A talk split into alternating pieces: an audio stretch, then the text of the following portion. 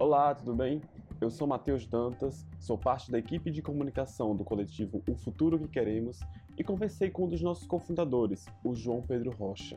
Ele foi para Glasgow, na Escócia, acompanhar de perto a Conferência das Partes sobre Mudança Climática, a COP26.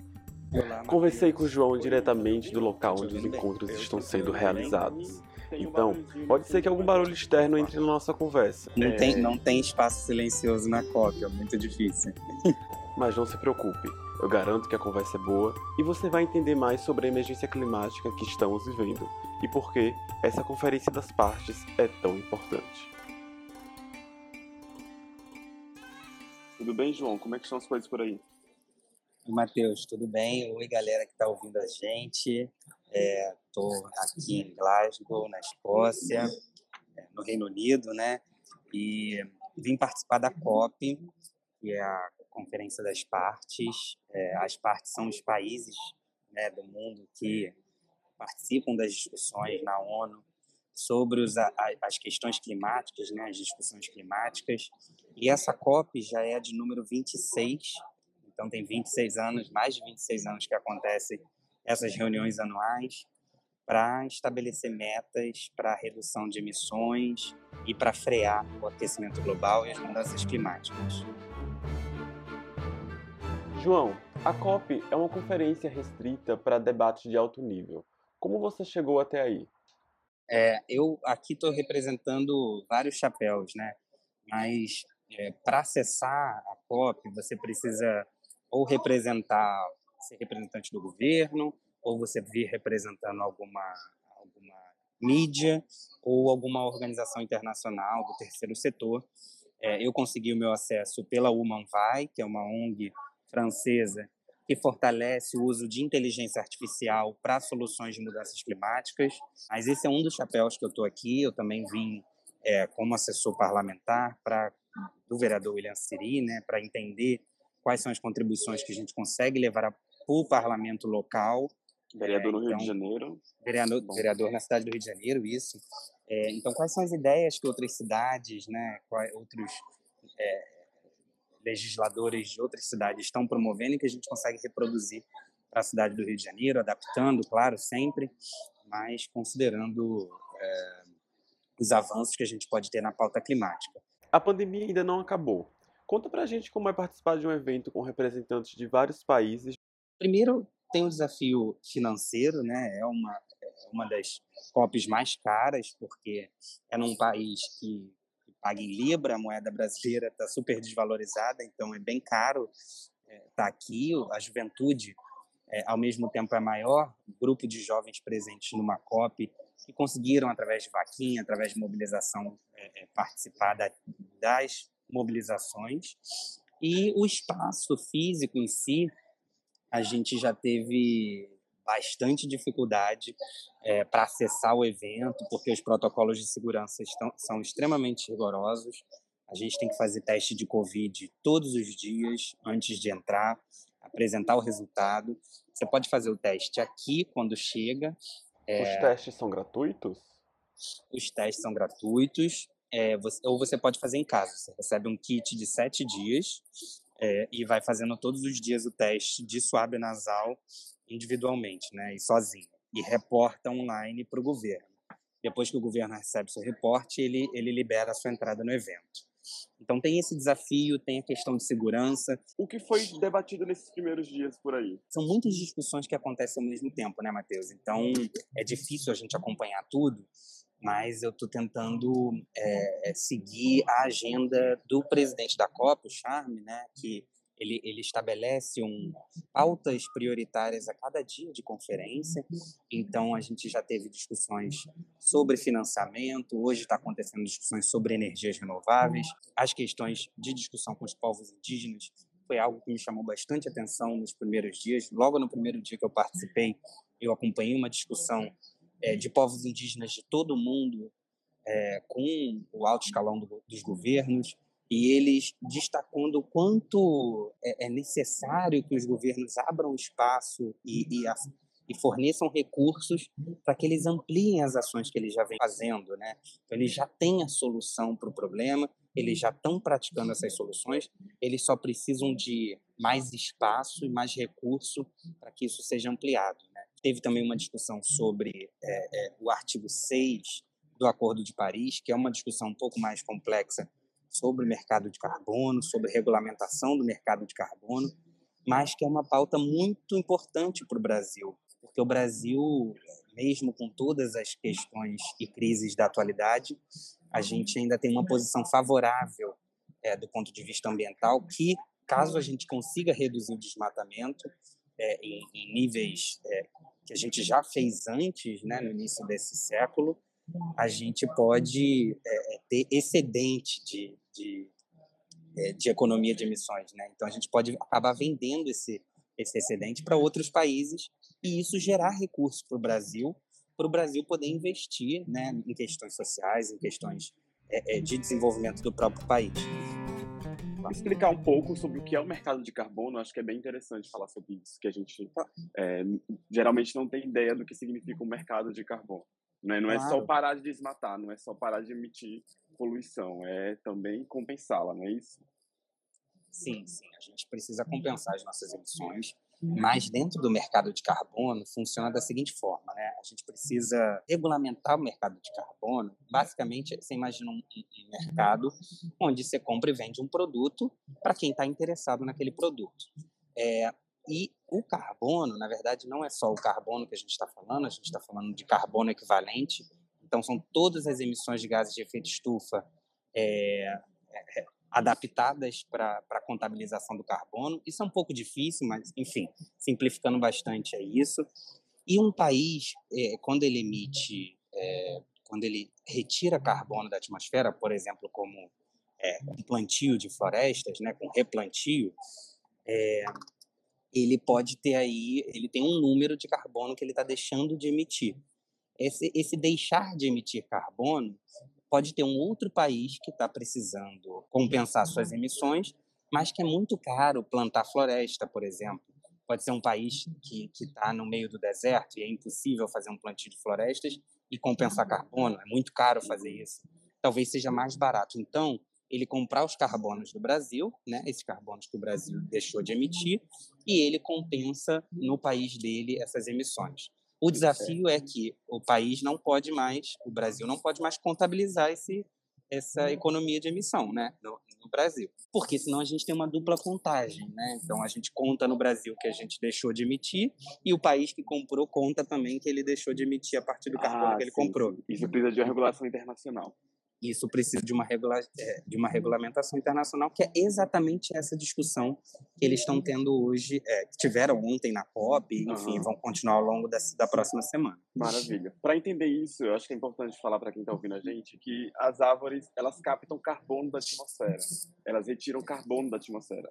E quando a gente realiza atividade industrial, os nossos carros, os aviões, é, o próprio desmatamento também, que é assim, acho que é a principal emissão de carbono do, é, de, de, de gases estufa do Brasil coloca carbono na atmosfera. Isso ocasiona as mudanças climáticas, ocasiona uh, o aquecimento global. Rapidamente é isso. As florestas precisam ser replantadas para entrar no mercado de carbono. As florestas que a gente já tem no Brasil já não contam como receptoras de carbono para um futuro mercado?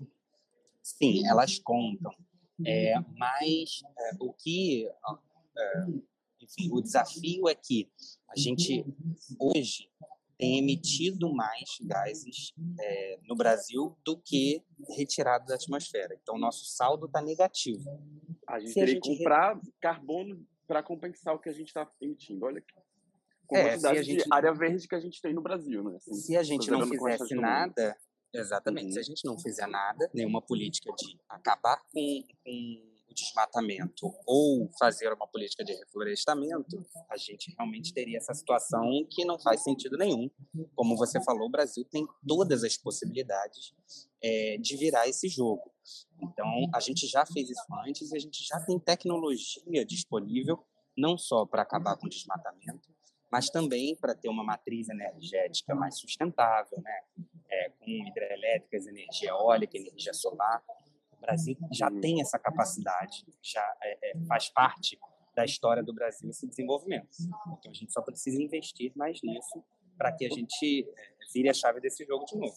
Pois é, isso é um ativo muito grande que o Brasil tem, né? As nossas áreas verdes é uma coisa que o restante do mundo não tem, e isso, obviamente, chama a atenção do mundo. Mas o, o Brasil já é, ou já foi, é um ator muito principal nesse debate climático.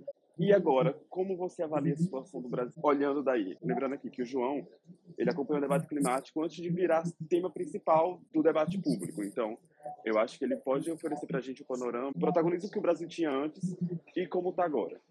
Fala aí, João. É, então, a gente tem um desafio é, muito grande no Brasil hoje, né? Porque a gente tem é, não só uma ausência de governo, mas um certo governo que joga contra as pautas climáticas, né?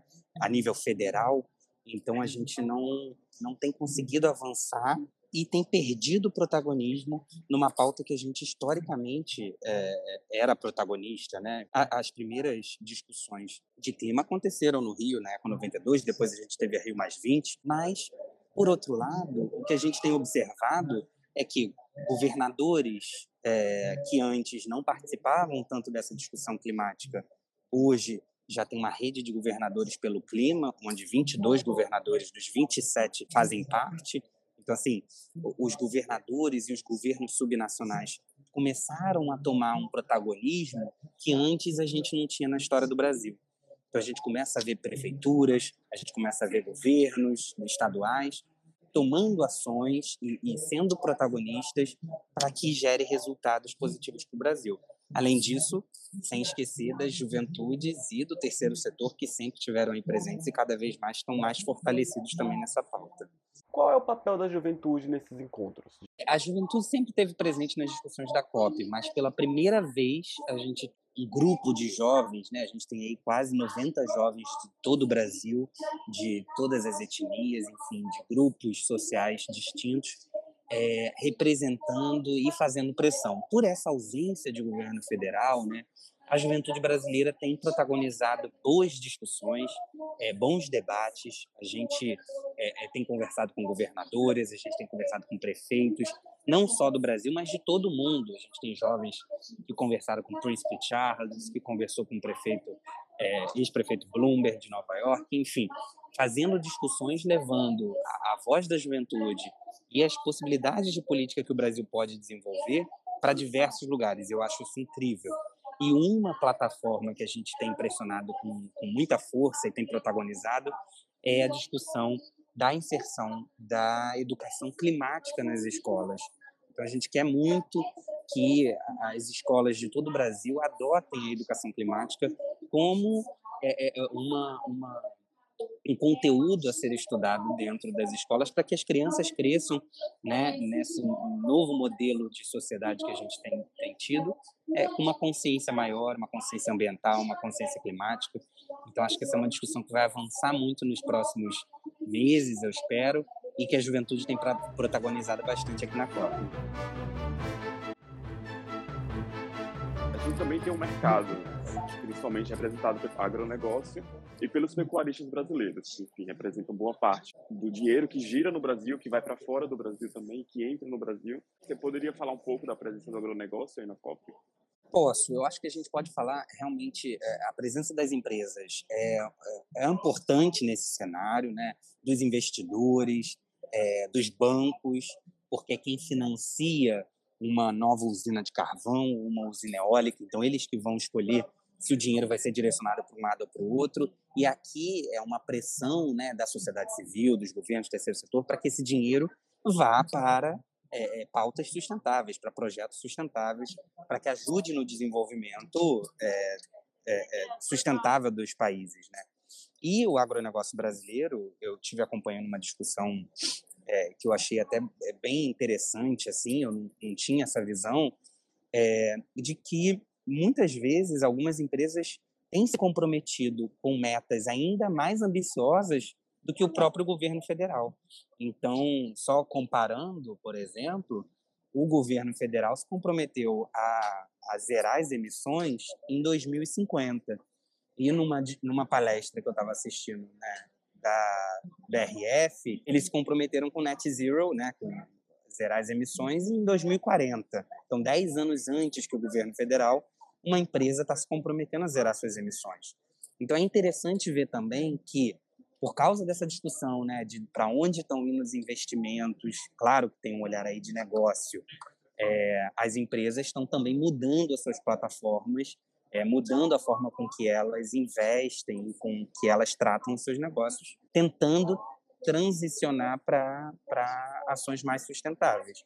Isso é importante a gente acompanhar e é importante a gente continuar a sociedade civil pressionando, os investidores pressionando, para que essa chave realmente mude e seja efetiva, né? não seja só um greenwashing, né? uma forma das empresas ganharem mais dinheiro.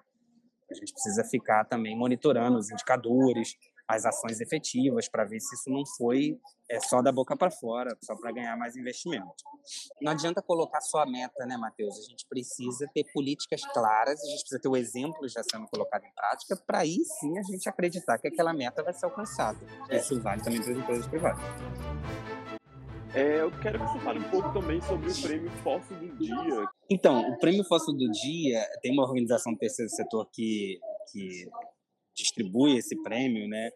E estavam bastante na expectativa se o Brasil ia receber. Os primeiros prêmios, né? Eles dão um prêmio todo dia. Nos primeiros dias da COP, o Brasil não recebeu esse prêmio. As pessoas estavam na expectativa de que o Brasil fosse receber logo. O, o próprio governo do Reino Unido e a organização da COP receberam um primeiro prêmio, exatamente por causa daquela confusão que eu falei lá no início, das filas, dos processos, da exclusão de vários grupos que não conseguiram acessar o evento por causa da pandemia, por causa da, dos altos custos do evento, é, e também o governo da Austrália, que ganhou dois dias seguidos já pela liberação de construção de três usinas de carvão, que não faz sentido nenhum no período que a gente está vivendo, né? Então isso é, é, isso é bem estranho. Mas Estados Unidos ganhou, França ganhou, Índia, enfim, vai acontecer esse prêmio às avessas, né? Que ninguém quer receber. esse prêmio faz parte da, da COP, não? É um prêmio. Não, é uma organização chamada Climate Action Network, é Rede de, é, Rede de Ação Climática, e essa organização criou esse prêmio para também mostrar para o mundo as ações negativas que os países estão fazendo, mesmo estando aqui num evento pregando por ações é, progressistas, né, vamos dizer assim. João, e o que é que vem por aí depois da Copa? A gente estava muito ansioso, né? Assim, quem acompanha o debate climático sobre essa conferência das partes, porque ela não foi realizada no ano passado por causa da pandemia. Mas e agora? O que é que vai acontecer nos próximos dias e como você acha que os entes da sociedade, a sociedade civil, o terceiro setor, é, o, é, os políticos e, enfim, até as empresas vão se comportar após a realização aí da conferência? Então, a gente ainda está na primeira semana, né, que costuma ser uma semana mais de discussões, de aparar as últimas arestas, de saber o que, que os governos vão acabar se comprometendo na semana que vem. E a gente já tem visto que avançou, por exemplo, o financiamento dos países desenvolvidos iam, é, vão fornecer né, de recursos para os países em desenvolvimento. Eles já conseguiram ontem 98 bilhões de dólares, o que é excelente, a meta era 100 bilhões, né? Então, a gente já tem um avanço aí de recurso efetivo para ações climáticas em países que não teriam dinheiro para fazer essas ações. Então, é uma expectativa muito grande para que os países em desenvolvimento avancem na pauta. Eu acredito também que a gente vai ter aí um período onde metas é, é, agora com definição de recurso, definição de regulamentação é, de mercado de carbono, enfim, todas as outras ações vão ser ainda mais claras, né, para que a gente consiga monitorar. Mas, mesmo assim, é, a gente precisa continuar pressionando os governos para que o que seja falado aqui não seja, como a Greta fala, mais um blá blá blá político, mas que realmente é, seja implementado, né? Mesmo se comprometendo aqui, os países têm que levar para suas é, para os seus né para sua para casa e, e, colocar numa legislação se comprometendo no orçamento né para que efetivamente essas ações saiam do papel e a gente consiga frear né o aquecimento e manter a temperatura média global em 1,5 graus que é um número fatídico para a gente não ter ainda mais problemas que a gente tem visto acontecer no mundo, como grandes é, chuvas, tempestades, enchentes, ondas de calor, é, enfim, e aí impacto na vida das pessoas de forma desigual e des, desproporcional. Né? Obrigado, João, por tirar um tempo para conversar com a gente, popularizar tanto esse tema. Eu estou feliz com essa nossa conversa. Eu acho que a gente tem que cada vez mais é, facilitar e popularizar o tema de clima, porque ele faz parte do nosso dia a dia.